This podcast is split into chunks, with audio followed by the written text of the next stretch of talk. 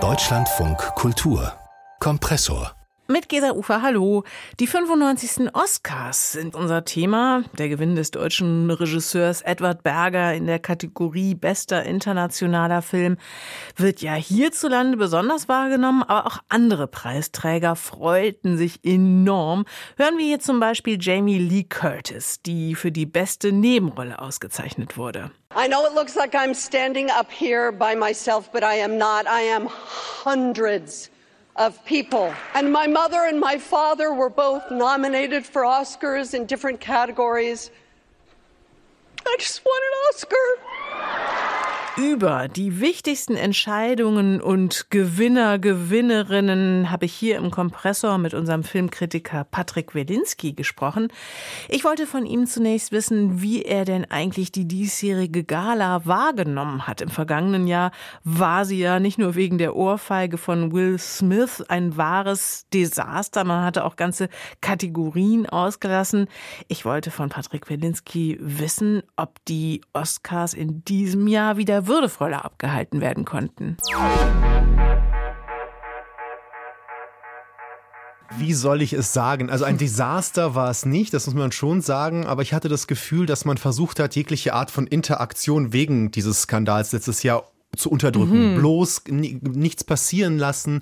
Das führte dazu, dass die Produzenten sich entschieden haben, so wenig wie möglich über die Nominierten überhaupt zu sagen. Und zwischen den Werbespots hieß es dann immer, wenn Sie mehr über die Nominierten in der Kategorie Bestes Maskenbild erfahren wollen, scannen Sie bitte diesen QR-Code ein. Oh, und der wow. wurde dann eingeblendet. Aha. Und ich muss schon sagen, für mich hat das etwas Würdeloses, mhm. weil wenn ich mir das schon ansehe, diese Nacht, will ich wissen, wer denn an dieser Magie, an den Träumen mhm. arbeitet. Das sind ja nicht nur die Schauspieler, das sind ja auch die vielen Menschen hinter der Kamera, deshalb sind ja die Abspänne auch immer so lang.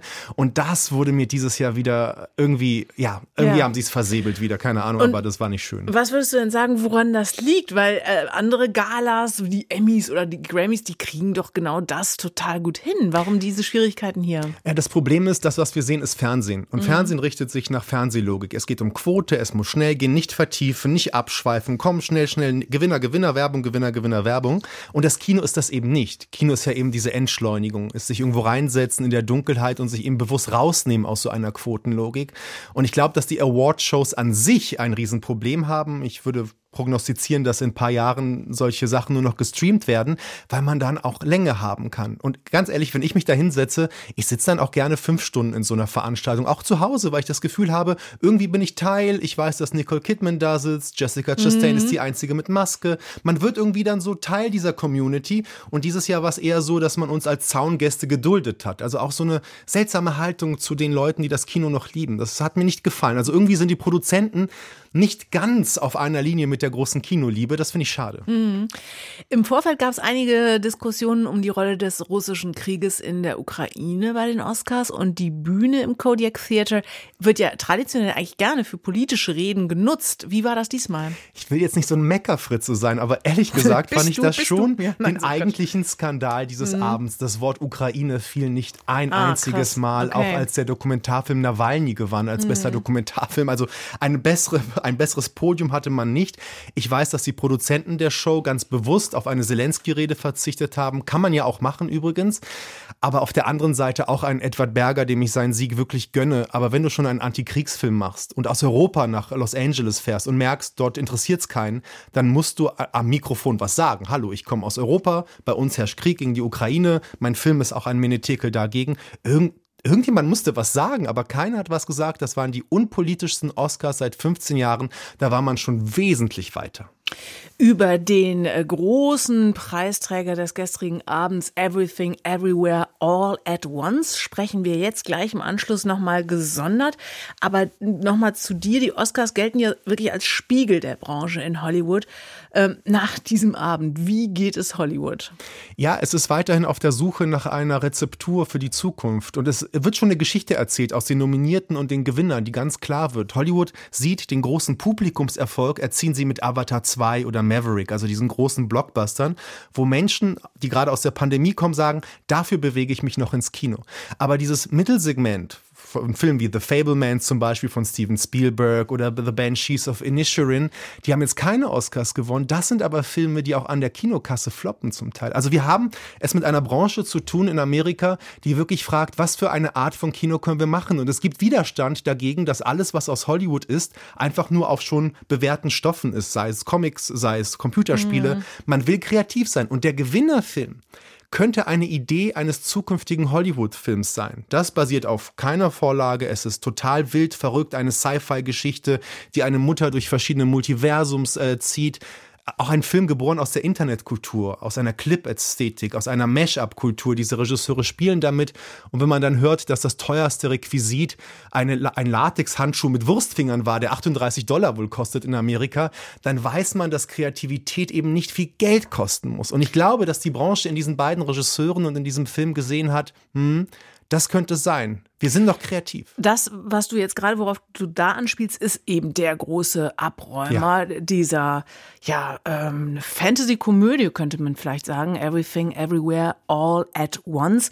Wenn wir über diese Suche nach einem neuen Kino sprechen, wo würdest du da Edward Bergers Film im Westen nichts Neues ansiedeln? Ja, das ist der Film eben, der eben nicht das Neue ist, der mhm. sehr klassisch inszeniert, fast schon klassizistisch. Und ich glaube, auch deshalb hatte er so viele Fans in der Akademie, die ja keine Jury ist, sondern ein großer Wahlkörper, müsste man sagen, Menschen, die nie miteinander reden. Und dann sind auch viele ältere Herrschaften, Archivare da, die noch wissen, die Deutschen, die machen doch diese Kriegsfilme. Und dann sehen sie einen sehr gut gemachten Film, wirklich, ähm, und sagen, ja, das ist doch das Kino, das ich eigentlich mag. Also man kann wirklich an diesen Gewinnern die, ja, ja, diese Kreuzung sehen, an der Hollywood steht. Machen wir das, was wir immer schon gemacht haben? Oder trauen wir uns jetzt mit Wurstfingerhandschuhen die Zukunft des Kinos einzuläuten? Warum nicht?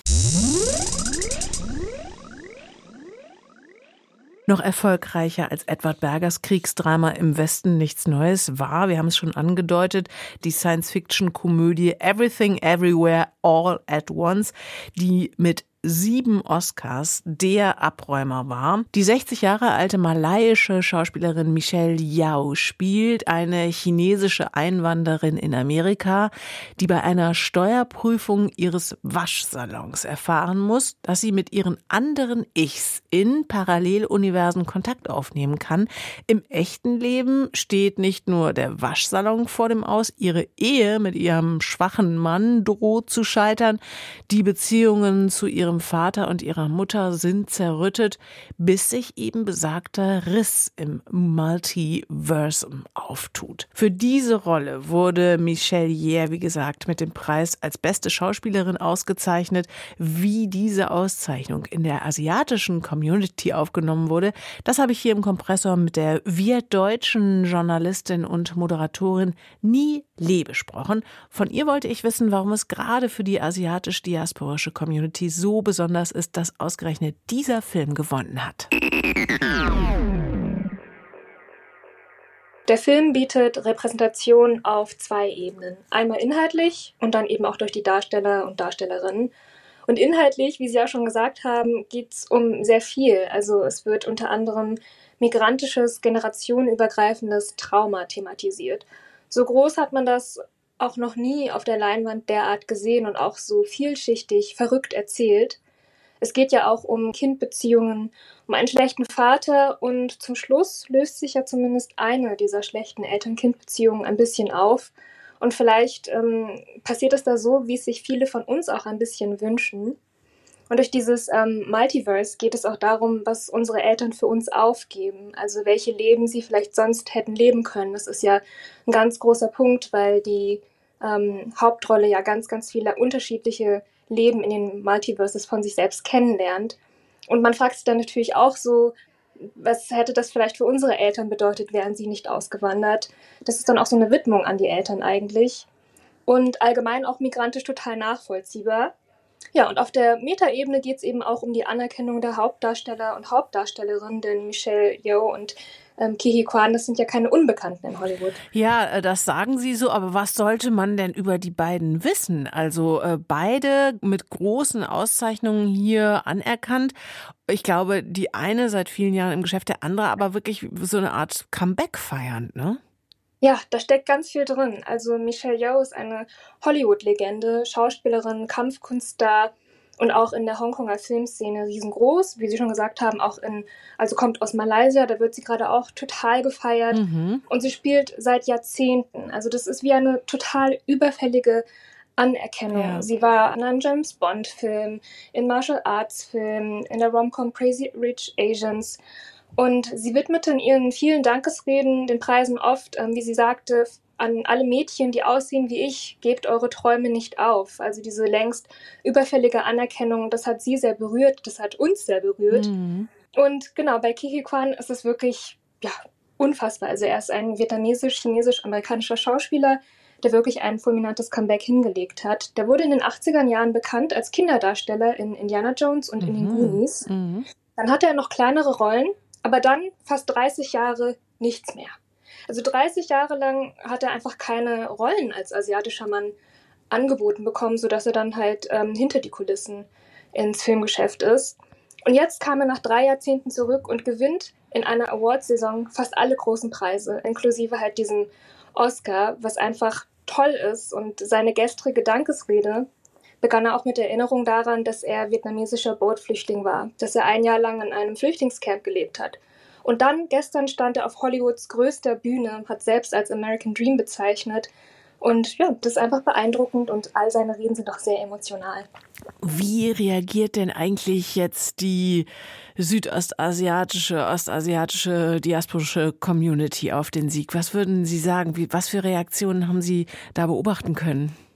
Also ich muss sagen, dass meine Asian Timeline gerade super emotional ist. Viele haben sogar auch geweint und ich muss auch zugeben, dass mich die Nachricht auch zu Tränen gerührt hat. Ich bin mitten in der Nacht aufgewacht und dachte, check's mal, ob die jetzt gewonnen haben. Es geht ja wirklich schon seit Wochen so mit den Golden Globes, mit den ähm, SAG Awards und Gotham Awards, alles mögliche. Und als ich das dann gesehen habe, dachte ich so, krass, das ist so ein Meilenstein. Oh mein Gott. Ja, und dann bin ich heute Morgen äh, online gegangen und habe auch wirklich gelesen, dass andere Freunde und Freundinnen total groß feiern, gerührt sind, die Reden geteilt haben und das einfach äh, ein ganz historischer Tag für uns ist. Und dieser Film trägt auch zur Sichtbarmachung unserer Geschichten bei sozusagen, also auch für Asian Americans besonders, denn gerade in Hollywood gab es lange oft nur schädliche asiatische Stereotype und so ein Riesenerfolg für so einen Film bedeutet ja auch, dass diese Geschichten keine Nische sind, sondern begeistern können und auch diejenigen begeistern, die nicht in Anführungszeichen davon betroffen sind. Also dieser Film bringt uns so viel Anerkennung und Freude und das ist einfach sehr besonders und bedeutsam.